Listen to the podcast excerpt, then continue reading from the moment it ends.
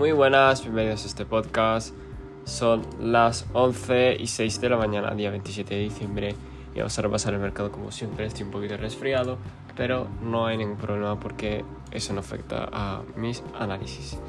Y bueno, evidentemente vamos a empezar con Bitcoin. Bitcoin en diario todavía tiene eh, un patrón bajista. Sí que es verdad que la volatilidad de Bitcoin está muy baja, por lo que no me extrañaría ver un movimiento bastante eh, movidito ¿vale? Movido en términos de, de una gran volatilidad. Entonces, eh, bueno, yo diría que hasta que no se desarrolle mejor patrón, aún diría que tiene fuerza bajista, pero cada vez con menos intensidad. Por parte de las demás criptos no se ha movido nada, porque evidentemente si no se mueve Bitcoin no se van a mover las demás. Y no hay muchas que destacar, la mayoría están en negativo y en positivo con muy pocos porcentajes por lo que lo veo bien. Eh, no hay nada fuera de lo común, ¿vale? Y sí que quiero ver em, los índices, ¿vale? Porque si no recuerdo mal, o el SP ha caído más de un 1% después de la apertura de, la, de Navidad desde el año 1950, he leído por ahí. Entonces, el Nasdaq, por ejemplo, sí que tenemos apertura alcista, pero sigue con indicadores de fuerza bajista, por lo que no da nada, nada buena impresión.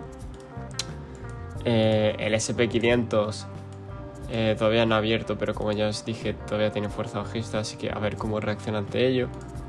El, el Hansen Index sigue con una divergencia bajista, pero eh, sigue formándose ahí una distribución que ahora está qué zona puede retroceder, posiblemente pueda retroceder a la zona de los 1800, perdón, 18.400 el dólar, por ejemplo, sí que ha caído un poquito más, está en los 104, pero sigue sin moverse de esa zona de gran acumulación, que bueno, que está expectante, ¿no?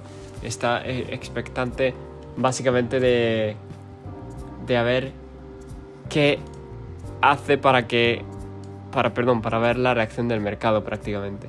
La dominancia de Bitcoin está en un, eh, bueno, un momento que lo mire, en un 40 y, en un 50%, no está mal Sí que es verdad que estaría bien alcanzar niveles más altos, del 55%, por ejemplo. Eso estaría muy bueno, porque eso nos va a dar indicación de cuándo hacer compón, básicamente. Por último, tenemos el oro con una divergencia bajista, todavía muy notoria. Eh, sigue expectante, está subiendo con menos fuerza, menos volatilidad, por lo que, bueno, pues espero eh, poder comprar en un futuro el oro y poco más. Eh, estoy pensando en hacer el directo, no sé si lo haré, os lo diré. Eh, mañana sí que voy a hacer directo, día miércoles. Eh, supongo que a las 4, la misma hora de siempre. Pero no, estoy, no está muy seguro aún la cosa. así que nada.